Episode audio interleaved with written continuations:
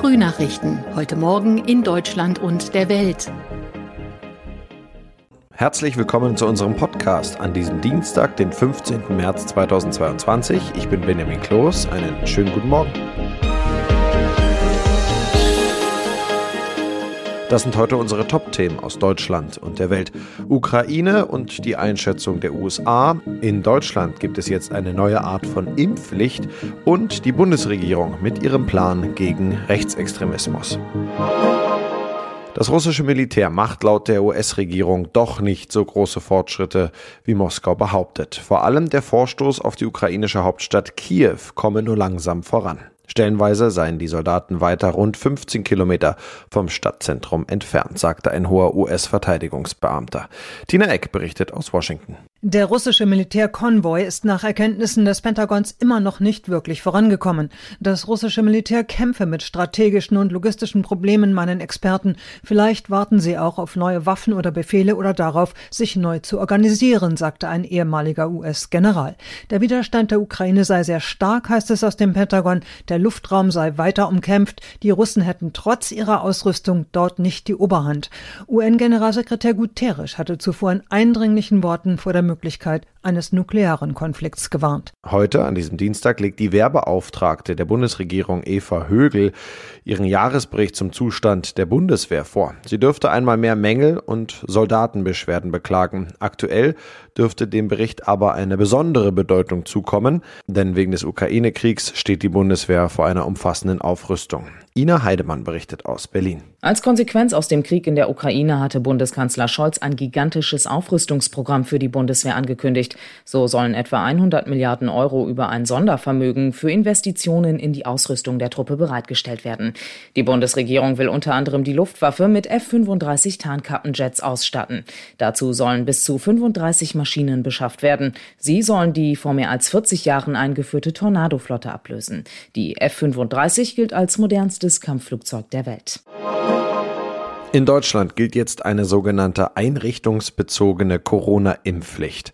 Bis heute müssen Beschäftigte von Pflegeeinrichtungen, Kliniken und Arztpraxen gegen das Coronavirus geimpft sein und entsprechende Nachweise vorlegen. Ab morgen, ab Mittwoch also, können Gesundheitsämter die Impfpflicht in diesen Berufen überprüfen und gegebenenfalls Konsequenzen ziehen. Tine Klimach berichtet aus Berlin. Lange wurde darüber diskutiert, nun kommt die Impfpflicht in der Pflege, aber es gibt eine Art Übergangsregelung. Wie sieht die genau aus? Das ist mal wieder von Bundesland zu Bundesland unterschiedlich. Viele haben da aber mehrere Stufen mit verschiedenen Fristen, um den Mitarbeitern in der Pflege und in Kliniken eben noch Zeit einzuräumen, sich impfen zu lassen. Ist aber nach Monaten kein Nachweis da, dann ist das hier in Berlin und auch in Sachsen so, dass die Gesundheitsämter genau prüfen sollen, ob Heime und Krankenhäuser überhaupt noch versorgt werden können, bevor ungeimpfte Mitarbeiter nicht mehr arbeiten dürfen. In Niedersachsen ist das noch ein Zacken schärfer, ist kein Nachweis da, sollen die Mitarbeiter am besten erstmal gar nicht mit Patienten arbeiten, gibt es später immer noch keinen Nachweis, droht ein Bußgeld von bis zu 2500 Euro. Einige andere Bundesländer setzen auch auf Bußgeld wie NRW, Bremen und Baden-Württemberg. Aber mal generell gefragt, wie soll das Ganze überhaupt kontrolliert werden? Die einzelnen Gesundheitsämter müssen alles genau prüfen. In einigen Bundesländern müssen die Pflegeheime oder Kliniken erstmal melden, wer da geimpft ist. In anderen fordern die Gesundheitsämter, die Mitarbeiter auf Nachweise vorzulegen. Aber am Ende müssen das die Gesundheitsämter nachverfolgen und dann weitere Schritte einleiten, Fristen festlegen, Bußgelder festsetzen, bis hin zum Rausschmiss. Aber das ist ja das allerletzte Mittel. Und da ist die Frage, ob die Gesundheitsämter das alles stemmen können. Wahrscheinlich nicht. Denn sie arbeiten selbst am Limit und kommen schon lange nicht mehr hinterher. Man denke nur an die Kontaktverfolgung. Das kann sich also alles ewig hinziehen und dann haben wir schon die nächste Corona-Welle. Österreich hatte zuletzt die allgemeine Impfpflicht ausgesetzt. Wo steht bei uns derzeit die Debatte um die Impfpflicht? Der Expertenrat in Österreich ist zum Schluss gekommen, dass die allgemeine Impfpflicht, die seit Februar gilt, erstmal ausgesetzt werden muss, weil sie bei der aktuellen Lage und dem relativ milden Verlauf von Omikron nicht verhältnismäßig ist. Bei uns will die Bundesregierung nach wie vor eine allgemeine Impfpflicht, denn die nächste Corona-Welle kommt bestimmt. Darüber soll diese Woche im Bundestag zum ersten Mal beraten werden. Es gibt ja verschiedene Anträge. Einer ist eine Impfpflicht ab 18, ein anderer setzt erstmal auf Beratung. Falls das nicht klappt, setzt er auf eine Impfpflicht ab 50 Jahren. Und die dritte Gruppe von Abgeordneten will gar keine Impfpflicht.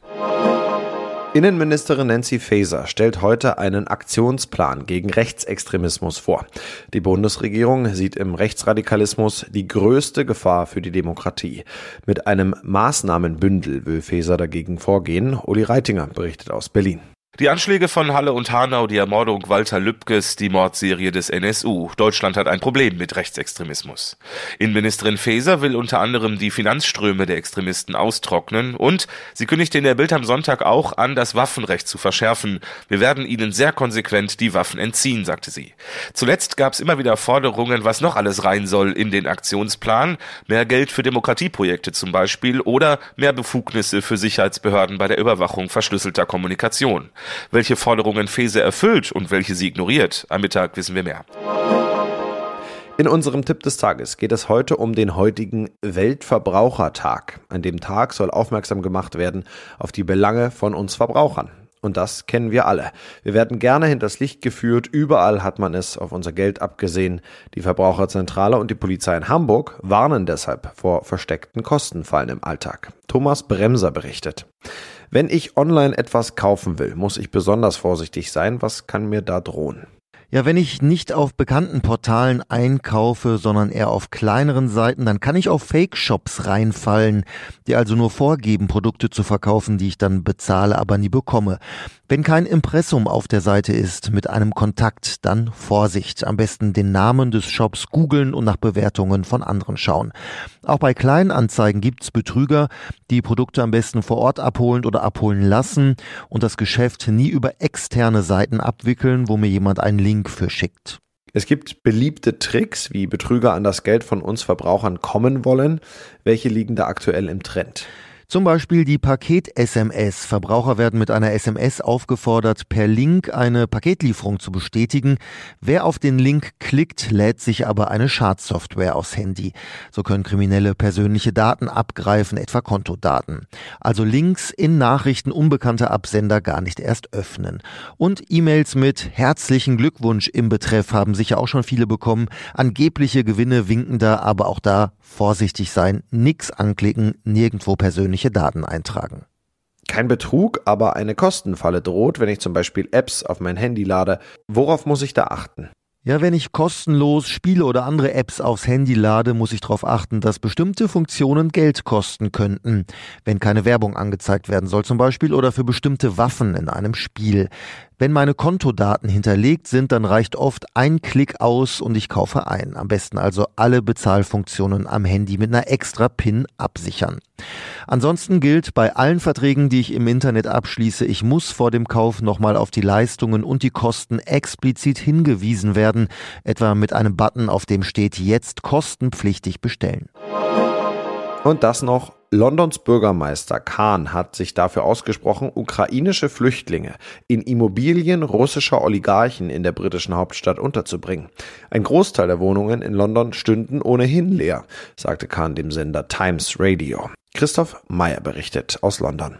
Ist das einfach so möglich, in den Häusern und Wohnungen der Oligarchen Flüchtlinge unterzubringen? Ja, ob und wie das tatsächlich geschehen wird, ist noch völlig unklar. Fakt ist aber, dass noch in dieser Woche ein Gesetz in Kraft tritt, das die Beschlagnahmung solcher Immobilien vereinfacht. In vielen Fällen müssen aber auch erst einmal die Eigentumsverhältnisse geklärt werden, denn die Oligarchen verstecken sich oft hinter Briefkastenfirmen mit Sitz in der Karibik. Doch auch das soll das neue Gesetz einfacher machen. Die Entscheidung, ob in beschlagnahmten Wohnungen dann Flüchtlinge untergebracht werden, liegt aber nicht bei Londons Bürgermeister, sondern bei Premier Boris Johnson und seinem Kabinett. Und warum stehen die meisten Oligarchenimmobilien im Moment leer? Haben sie sich inzwischen alle aus dem Staub gemacht nach Russland? Nein, der Grund ist eher, dass viele Immobilien gar nicht zum Wohnen gekauft werden, sondern um Geld zu waschen. Das muss man sich ähnlich vorstellen wie Restaurants, in denen so gut wie nie ein Gast sitzt, aber die immer einen guten Umsatz machen. Das bedeutet, hier werden Gelder, die aus illegalen Geschäften oder aus Korruption stammen, in Immobilien angelegt. Und verkauft man diese Immobilien wieder, kann man den Erlös daraus wieder anderswo anlegen, ohne sich unangenehmen Fragen zur Herkunft des Geldes stellen zu müssen. Vor allem in London sollen sich ja viele Oligarchen wohlfühlen und dort viele Immobilien besitzen. Was sind das für Protz-Immobilien? Ja, London hat einen unermesslichen Bestand aus sehr luxuriösen Immobilien aus verschiedenen Epochen und Jahrhunderten. Und wenn man gerade jetzt im Winter abends in noblen Stadtteilen wie Kensington spazieren geht, bekommt man manchmal interessante Einblicke in die dann beleuchteten Räume dieser ähm, Häuser und da hängen oft imposante Kronleuchter von stuckverzierten Decken und Ölgemälde hängen an den mit Seidentapeten bespannten Wänden. Also kurzum, das sind wirklich Paläste, die sich da hinter vielen Mauern verbergen. Aber worauf es vor allem ankommt, ist ihre Lage, denn in der Londoner Innenstadt ist eben jede Bruchbude Gold wert. Das war's von mir. Ich bin Benjamin Kloß und wünsche Ihnen noch einen schönen Tag. Bis morgen.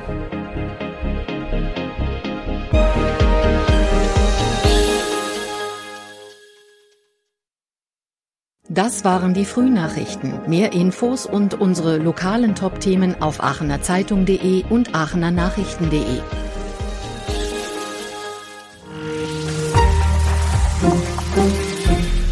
Die Frühnachrichten sind ein Podcast aus dem Medienhaus Aachen.